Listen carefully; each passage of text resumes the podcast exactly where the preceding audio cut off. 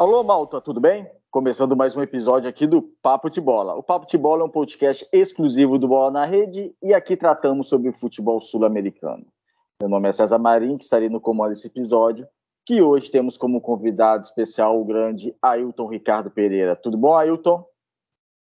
Olá, César. Muito obrigado desde já pelo convite. Espero que esteja tudo bem também contigo, porque comigo está tá tudo bem. Ailton, se apresenta um pouquinho. Você é apresentador dos nossos directs do Bola na Rede. Você também é tipster. Se apresenta um pouquinho aqui para gente. Olha, no fundo, eh, como disseste bem, tive a oportunidade de começar a trabalhar com o Bola na Rede há sensivelmente dois anos. De lá para cá tenho tido a oportunidade de entrar pelo, pelo mercado das apostas esportivas, ou seja, fornecer no fundo aquilo que é a minha profissão enquanto tipster. Uh, para quem não sabe, um tipster é alguém que lança dicas sobre apostas esportivas, sobre os mercados em que pode ser operado e por aí fora. E eu entrei no, na bola na rede também com esse intuito e acabei por depois, uh, como disseste bem, ter a oportunidade também já participar em alguns lives que nós fazemos no, no YouTube, onde também já tive a oportunidade de fazer muitos contigo. E pronto, estou familiarizado com este mercado das apostas esportivas porque já é um mercado que eu trabalho há, há 11 anos, comecei na altura em 2012, criei a minha marca em 2017 e pronto, está tudo neste momento a, a correr bem e para os interessados é pacato, podem encontrar também no, no vosso Instagram. Você, inclusive, tem um grupo, né? Aproveitando, você tem um grupo no Telegram onde você também dá dicas de aposta, tanto do futebol europeu quanto do futebol sul-americano, não? Exatamente. No caso, felizmente tenho a pessoas que também já estão a trabalhar comigo. Neste caso, dar aqui também um grande abraço ao João Nunes, que é a pessoa que trabalha o mercado sul-americano, uh, não só a nível do Brasil, como a própria Argentina, o Chile e por aí fora. Eu trabalho mais o mercado europeu, nomeadamente as grandes competições das principais ligas e também um pouco do, do ténis. Portanto, para quem quiser, uh, basta visitar o nosso site e tem logo acesso direto para o Telegram, completamente gratuito, e podem, neste caso, também aproveitar para ver as oportunidades e as dicas que nós enviamos. Ótimo. Então, você já se descreveu, você falando que é tips no pacato e realmente até nesse grupo Telegram também eu faço parte, recebo também algum, algumas chicas e foi revelado mais ou menos o que vamos tratar aqui, né, Ailton? Nesse escândalo do, de supostamente alguns jogadores brasileiros envolvidos com o escândalo da máfia das apostas. Eu digo supostamente porque até tudo ser julgado, né? É a justiça que julga, a justiça que condena mas teve, teve, tivemos alguns nomes, jogadores já é, ventilados, já divulgados, que podem estar envolvidos nesse esquema, por enquanto afetando apenas os jogadores, ainda não chegando em, em, em outro patamar, como uma equipe inteira, ou muitos jogadores da mesma equipe, ou seja, por enquanto, pelo menos de maneira individualizada. E é bom esclarecer algumas coisas. Por quê? Porque hoje, Ailton, alguns pontos que a gente tem que esclarecer. Porque muitos dizem a casa de, eu estou aqui numa posição bem neutra mesmo. Então, assim, eu vou aqui abordar uma posição neutra, você tem uma outra posição que você vai abordar nesse episódio. Mas muitos dizem que ah, as casas de apostas estão acabando com o futebol. O quanto você acha que isso é verdade ou isso não é verdade? É assim, é, eu tenho uma opinião suspeita, não é? No fundo, por estar dentro do mercado, acabo também por defender um pouco aquilo que, que acaba por ser, uh, digamos assim, a minha realidade. Uh, na minha opinião, eu acho que as casas têm, da mesma forma como um papel positivo, como um papel negativo, ok? Uh, se tu me disseres que no global a opinião seria um, que as casas acabam por estragar o futebol, eu diria que não, ok? O que eu digo é que, tal como todos os outros uh, intervenientes, os jogadores, árbitros, presidentes e por aí fora, e mesmo o público em geral, traz coisas positivas e traz naturalmente com isso também algumas coisas negativas. Uh, o que eu acredito, para colocar aqui também uh, os dois pontos diferentes, o que eu acredito que traz do ponto de vista positivo é uh, tanto os patrocínios para os clubes, maiores, uh, maior, neste caso, interesse pelo público em geral, que muitas das vezes pode não entender muito sobre a modalidade, mas pode ter o interesse em competir com amigos e perceber quem é que tem razão sobre um determinado resultado e, e por aí fora. A exposição que também pode dar para suporte a clubes que acabam por ser patrocinados por essas casas e naturalmente terem uma almofada, digamos assim, financeira superior mas também tem um lado negativo, que está muito relacionado por burlas, todas as suspeitas que, que existem, casinos ilegais, a casas de apostas também que acabam por ser ilegais, e tudo isto associado acaba por manchar o nome uh, do, da, da indústria em si e, naturalmente, tudo aquilo que estiver associado uh, a ela, nomeadamente também aqui uh, o futebol.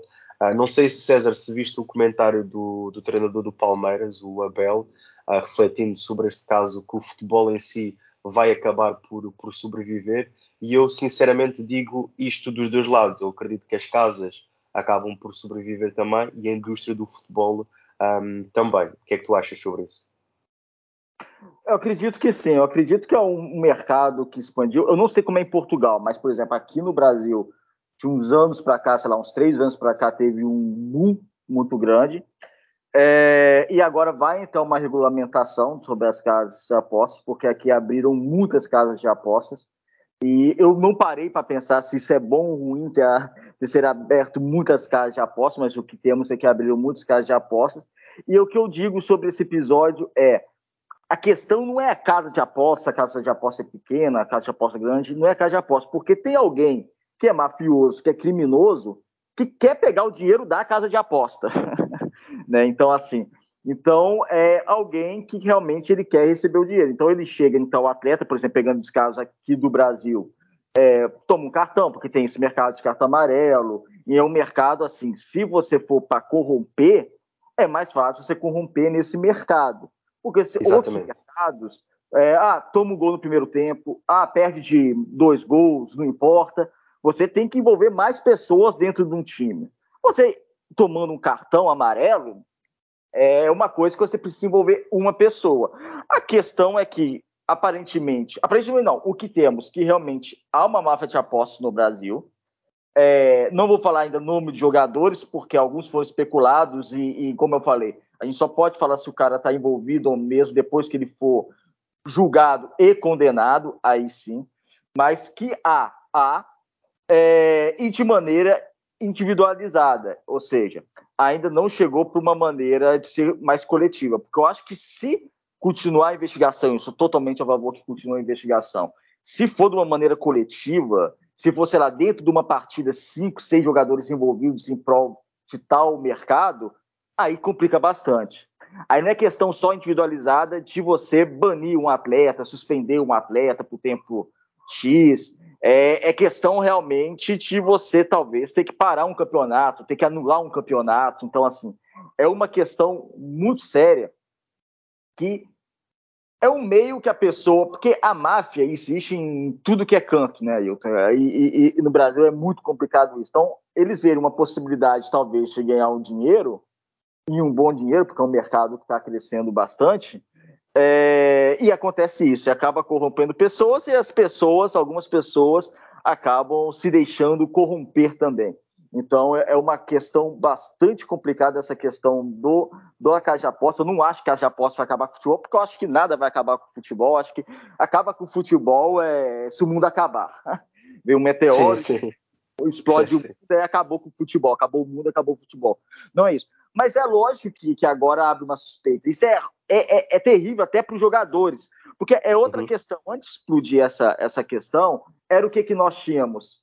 É, o jogador perde um pênalti, o jogador toma um cartão, o jogador faz um golo contra, o jogador é, manda uma bola para lateral, manda uma bola erradamente para escanteio. Aí já falavam: ah, é por causa da aposta, é por causa da aposta, é por causa da aposta. Então isso é chato, sabe? E chega Exatamente. a ser chato. Só que agora eu acho até compreensível a pessoa achar isso, mas assim, isso é, é um desserviço até para o próprio jogador, porque sempre na história do futebol, Ailton, teve perda de pênalti, teve autogolo, teve o cara sozinho com a bola tocar errada, a bola ir para canto. então, assim, mas... fale, Ailton. Desculpa, desculpa interromper mas se tu, for, se tu fores a ver aí, é um pouco aquilo que eu estava a dizer de uma fase inicial, ou seja, uh, não é a casa em si que acaba por ter a culpa, porque o que muito acontece, Sim. eu próprio como tipster também sofro dessa situação. Vamos imaginar que existe a equipa A com a equipa B e eu de repente digo que a equipa A uh, vai ganhar, alguém falha uh, um penalti, como disseste, um jogador, e uh, se calhar as pessoas que seguiram a minha entrada e que estavam dispostas a, a, a ganhar então porque a equipa A pudesse ganhar o jogo, vão comentar, digamos assim, de uma forma negativa, dizer que o jogador uh, está corrompido e por isso é que eles não ganharam e, portanto, isso tudo acaba por gerar um barulho que, que é negativo. E, e, se me permite, César, só para puxar um bocadinho o filme atrás, há pouco estavas a dizer se não sabias, por exemplo, se era positivo ou não um, o crescimento muito grande em termos de casas uh, para, para o Brasil. Está a acontecer aqui em Portugal, uh, não, não na mesma dimensão, mas aos poucos tem acontecido. E eu acredito que, que, tal como tudo na vida, traz coisas positivas e negativas, mas eu acredito que neste momento traz mais coisas positivas. Eu vou dar um exemplo. Eu acho que no Brasil se diz suco a sumo, neste caso, e vamos imaginar que eu sou um vendedor de suco de laranja uh, no Brasil. E neste caso eu defino o preço para 20 reais ou 10 reais, imagina. Uh, sendo o único, qualquer cliente que goste do meu produto vai estar disposto a pagar aquele valor porque é o único do mercado e não há um termo de comparação para saber se é alto, se é baixo, se é bom ou não. A partir do momento em que entram outros concorrentes, faz com que já existam termos de comparação face ao preço, face à qualidade do serviço, do produto e por aí fora, e o próprio cliente tem em mãos um poder de decisão e não é, digamos assim, uh, corrompido uh, pelo aquilo que se tivesse apenas um jogador ou uma empresa, uh, neste caso no mercado, seria simplesmente influenciado por aquilo que era a realidade transmitida por, por, neste caso, a minha marca, digamos assim, de sucos. E também faz para mim, enquanto empresário, perceber que eu tenho que ter aqui com o, digamos assim, a minha indústria, neste caso, uma competição igualada. E não pode ser aqui tentar ter uma vantagem competitiva de, se calhar, uh, pôr o preço muito alto ou demasiado baixo para conseguir atrair os clientes. E agora, voltando ao mercado de, das apostas esportivas, é um pouco isso. Ou seja, aqui, como se, como se costuma dizer, as cotações, um, também conhecidas como odds, um, acaba por ser um, uma questão de, se calhar, uma casa, para não dar aqui publicidade, uh, faz um preço de 1,70 para um determinado mercado e nós estamos habituados a ver aquele valor e achamos, ok, aquele é o valor justo para um determinado evento. E se calhar aparecendo outros players, digamos assim, outras casas que, tra que trazem preços diferentes e por aí fora, permite com que haja aqui uma média de valores para que a competição seja justa e o cliente depois começa a decidir por outras coisas, que é a qualidade de serviço, uh, quanto tempo é que o dinheiro entra uh, na conta, o, o, layout e se tem, nesse caso, um aplicativo para, para telemóvel ou não. Eu acho que tudo isso permite depois, então, tornar o mercado mais interessante para o cliente final. Portanto, eu vejo que, uh, de uma forma resumida, é bom que existam, desde que sejam legais, naturalmente, uh, mercados, neste caso, mais pessoas no mercado envolvidas e que ajudem com que o nome da indústria seja, seja melhor. Há alguma regulamentação em Portugal? Porque, por exemplo, tem uma casa de. Uma, uma bet, uma casa de aposta bem famosa, uma das maiores do mundo, que até patrocina a Premier League, que parece que não está ativo em Portugal. Existe alguma, pelo menos não estava há algum tempo atrás. Pelo, é, há alguma regulamentação das casas de apostas em Portugal para operar? Sim, sim, existe, existe regulamentação, felizmente, um, e isto tem sido um, um, trabalho positivo à medida em que trouxe coisas boas para, para quem trabalha na, na indústria, no sentido em que uh, conseguimos ter as coisas um pouco mais estruturadas, uh, ter a oportunidade de ganhar um nome mais positivo, a própria liga, como já é patrocinada por uma casa em si, alguns clubes aqui também aparecem com, com essa ligação nos equipamentos e isso tem trazido uma uniformização em termos daquilo que é a opinião um, uh, sobre isto. É lógico que não é unânime neste momento, mas pelo menos está um pouco mais uh, homogénea, digamos assim, neste momento do que há uns anos atrás. No entanto, perdemos grandes um, empresas, como por exemplo a que tu referenciaste bem, pelo facto de aquilo que são os impostos colocados aqui em Portugal serem muito altos, ok? Nós temos aqui uh, uma casa que, que é do Estado, que neste caso trouxe um, um, grande player, digamos assim, para dentro do mercado e naturalmente com isso percebeu que uh, tinha de se mexer por forma a que afastasse a grande concorrência eh, internacional. E, por exemplo, esse tipo de casas internacionais não está disposta a pagar aquilo que é necessário pagar para poder operar aqui em Portugal, porque a, a, a percentagem, a representação de Portugal no negócio dessa, dessa empresa não é assim tão significativo para o valor que a empresa tem que pagar para poder estar aqui em Portugal.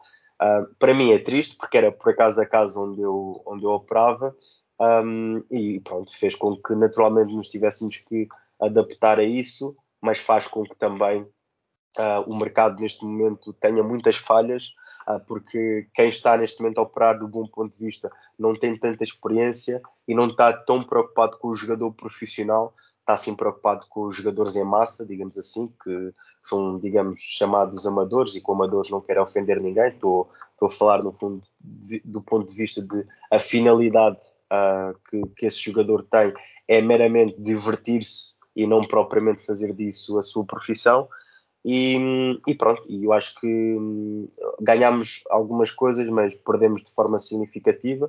E eu gostava que, que, que houvesse esse regulamento com impostos um pouco mais baixos para termos a oportunidade de ter outras casas diferentes aqui em Portugal, porque, tal como tinha falado no tópico anterior, faria com que quem está a operar neste momento aqui em Portugal um, tivesse um comportamento um pouco mais saudável para, para todos os jogadores.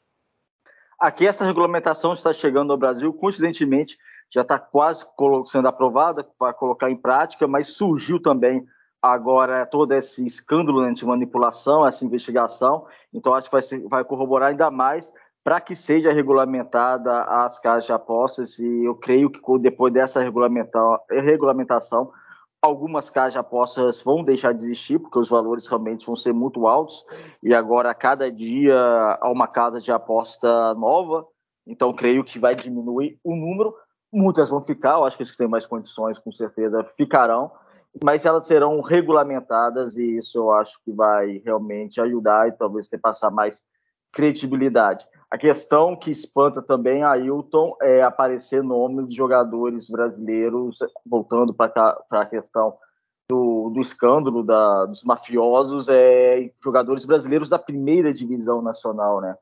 Porque até quando, se fosse quarta, terceira divisão, ah, não vai chegar aqui, ah, isso aí tá corrompido porque é jogo de terceira divisão nacional, a galera ganha pouco e tal.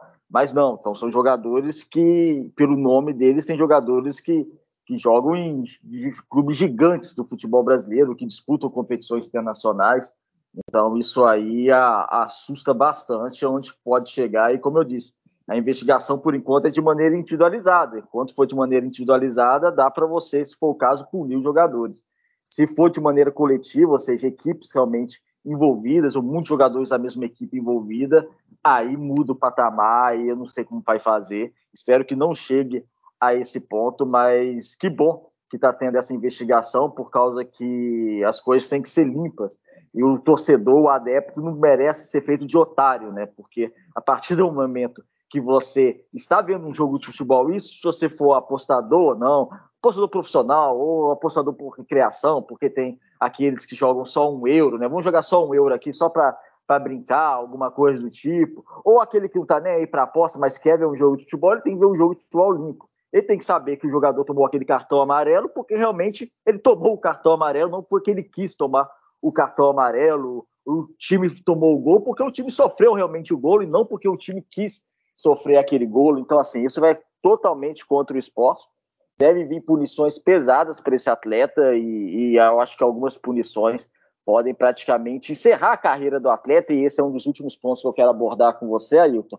Agora, ainda falando da questão esportiva, porque eh, você é presidente de um clube, como é que você contrata um jogador, sabe? Desse que estava envolvido com manipulação, por mais que ele tenha se arrependido, por mais que ele se arrependa, eu não estou aqui para julgar ninguém, mas você é presidente de um clube, né? Então, assim, você o principal interesse seu é o seu clube, não é ajudar outra pessoa, é o seu clube.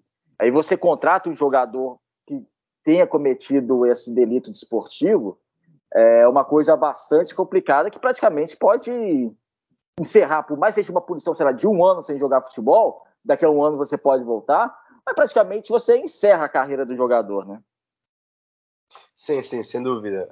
Um, sendo totalmente honesto, eu colocando-me numa posição uh, de um presidente de clube, infelizmente ou felizmente não sou, mas colocando nessa posição, eu diria que, que é difícil. É difícil separar as águas, porque no fundo vai sempre haver a, a desconfiança, por mais que uh, alguém consiga limpar a sua imagem no sentido de uh, mostrar que realmente não esteve envolvido, mas, mas isto não ajuda depois também aqui para, para a parte da, da confiança, porque é difícil voltar a reconstruir essa situação. Não diria impossível, mas diria muito, muito difícil.